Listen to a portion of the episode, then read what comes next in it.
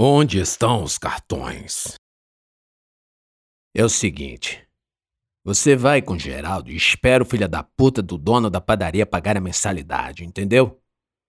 Um homem calvo, queimado do sol, com um bigode esbranquiçado, falava para Gerson.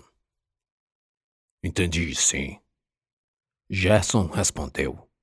E depois perguntou: E se ele não trouxer o dinheiro? Como assim? O homem se surpreendeu. Estava com óculos escuros que impedia que vissem seus olhos. Fumava compulsivamente. Os dois estavam sentados num bar, numa das mesas do canto. Ele, somente o homem, bebia. Gerson, apesar de lhe ter sido oferecido, rejeitou. Sabe, Gerson, tá um caô do caralho essa administração nova. Comandante-geral colocou lá um viado na corregedoria. Certeza que é viado. Não é não, Matias? Gritou de longe para um outro que estava na porta do bar, e que respondeu que sim. O homem falava alto, espalhafatoso. Filha da puta tá na cola. Não posso mandar meus meninos fazer essas cobranças. Tem que ser gente de fora. Outra coisa, que porra é essa de tu ficar ensinando caralho de exercício pra viadinho de academia? Com tamanhão desse, tem que meter o terror nessas porra toda de velhaco. Tem arma? Perguntou a Gerson, que respondeu negativamente. Ah, esse não precisa. Agora vai lá. O Nogueira vai te levar ao Geraldo. Gerson estava compenetrado. Saiu do bar do mesmo jeito. Conheceu aquele homem através de um dos seus alunos. Meu patrão está precisando de alguém para fazer segurança. Você trabalha com isso? O aluno perguntou. Gerson, que nunca havia feito bico de segurança, disse que sim. E ali, naquele bar, ouviu como tudo funcionava. O homem não precisava de segurança. Quer dizer, não de um guarda-costas. Ele queria mesmo era alguém que pudesse agredir, extorquir, ameaçar, sem qualquer relação com a corporação de que fazia parte. Gerson pareceu-lhe um bom candidato. E o primeiro serviço provou que era. Recebeu dinheiro do padeiro e ainda pegou um refrigerante, alguns pães e mortadela. Ele e Geraldo comeram no caminho de volta. O homem ficou maravilhado. Disse que aquele era só um teste. Outros servicinhos viriam, e que ele ficasse de prontidão. Entregou-lhe um Taurus calibre 38. Cuidado com a peça. É um cabreto de um peão meu. Não vai sair dando tiro em piranha por aí, tá ligado? Vagabunda só dá problema. Tenta ficar frio. E se quiser calar, dá só umas tapas, uns puxões de cabelo. Essas coisas aí que não fica deixando marca. Tanta mulher por aí, nego fica pirando numa boceta só. O homem era verborrágico. Falava uma hora inteira se ninguém o interrompesse. Além da arma, entregou também uma quantidade de dinheiro. Não era muito, mas bastante em relação ao serviço que havia feito. Gerson chegou em casa e encontrou Angel e Marta na cozinha. Ela foi apresentada e ele educadamente retornou o cumprimento. Não era comum Marta convidar amigas. Ele, a princípio, imaginou que fosse uma amiga do trabalho. Mas então Marta contou de onde e como conheceu Angel. A expressão dele mudou. Parecia ler os pensamentos de Marta, que se intimidou. Constrangida com o silêncio, tentou emendar um assunto qualquer nós pedimos pizza. Você já jantou no trabalho? Não. Ele respondeu seco. Angel apenas olhava para o chão, para o teto e para as paredes. Também estava constrangida. O ambiente se tornou constrangedor. Ele saiu da cozinha, em direção ao quarto. Eu venho já, Marta disse a Angel, e saiu num encalço de Gerson. Percebendo que a esposa entrara no quarto, ele se adiantou. Se ela não tem memória e parentes, onde vai morar? Era disso que queria falar com você. Marta apertou as mãos. Mal sabia que Angel viria pelo corredor, nas pontas dos pés, para ouvir o conteúdo da conversa. Pelo menos alguém vai ajudar nessa bagunça. Até quando ela vai ficar? A pergunta tinha a aceitação como premissa. Restava disputarem apenas o tempo, e isso ainda não era sabido.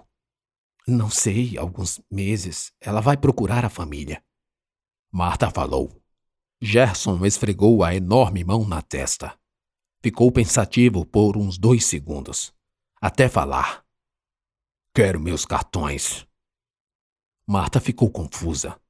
Não sabia a relação entre os assuntos. Então supôs que fosse os cartões de crédito e débito.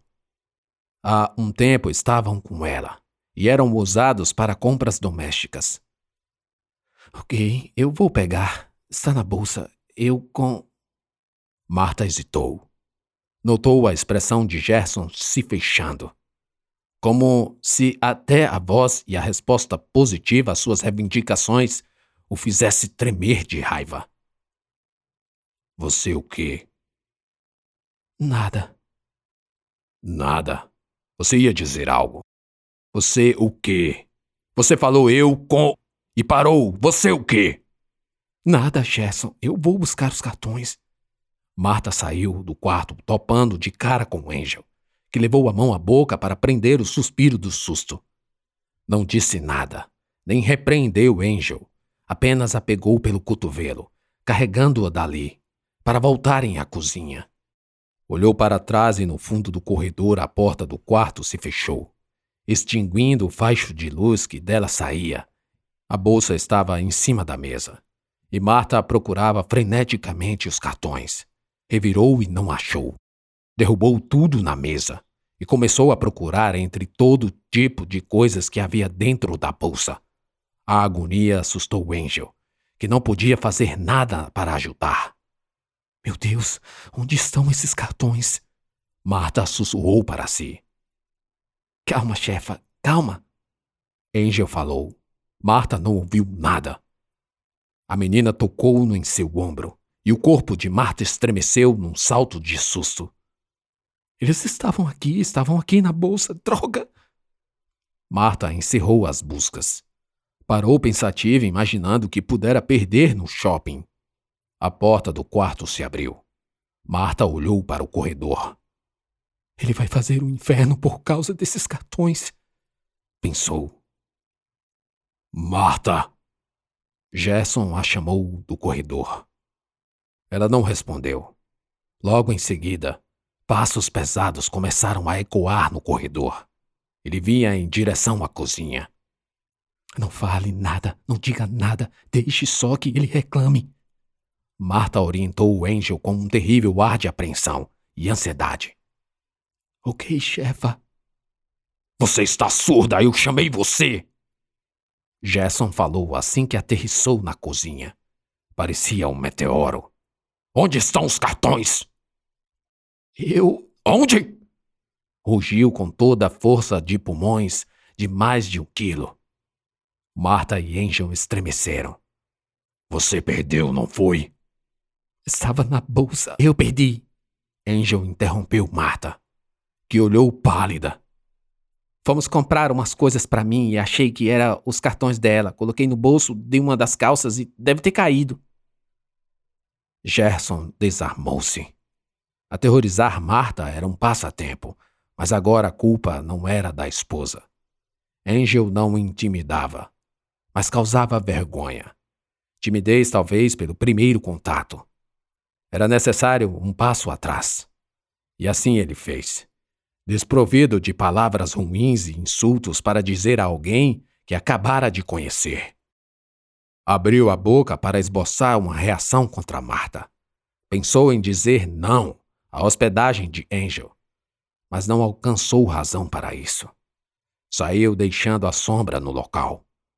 Do fundo do corredor, ouviram a porta fechar com um estrondo. Marta desmoronou na cadeira prendendo o choro. Os nervos viviam à flor da pele. E toda a sua ansiedade à espera desse momento era canalizada dentro de si. Não poderia falhar, não poderia pisar em falso, deixar uma brecha, um rastro. Angel encostou e passou um braço por cima do ombro de Marta. Não sabia o que dizer. De toda forma, o afeto concebido entre as duas também se manifestava por gestos. Simples gestos. Um olhar, um sorriso, um abraço. O bracinho fino, leve e frágil a cobria como uma manta protetora. Um escudo, uma parede de escudo, uma falange romana. Marta sentiu, sem se dar conta, uma confortável proteção, que não impediu de as lágrimas virem, entretanto mas era confortável. Angel a abraçou com os dois braços e beijou sua testa. Depois beijou sua bochecha, sentindo o sal das lágrimas. Marta, com os olhos fechados e lacrimejados, sentiu um toque em seus lábios. Um toque macio, molhado e igualmente salgado.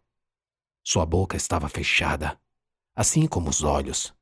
Os olhos continuaram, mas a boca não. Então, como se estivessem no mundo sem Gerson, o monstro que agora tomava seu banho, Angel e Marta se beijaram carinhosamente. Uma sentada, outra em pé. As mãos finas e frágeis de Angel aparavam o rosto de Marta, que continuava com os olhos fechados. No escuro, o farol dos lábios de Angel era seu único guia. Por um instante, todo medo passou, toda a agonia, toda a ansiedade.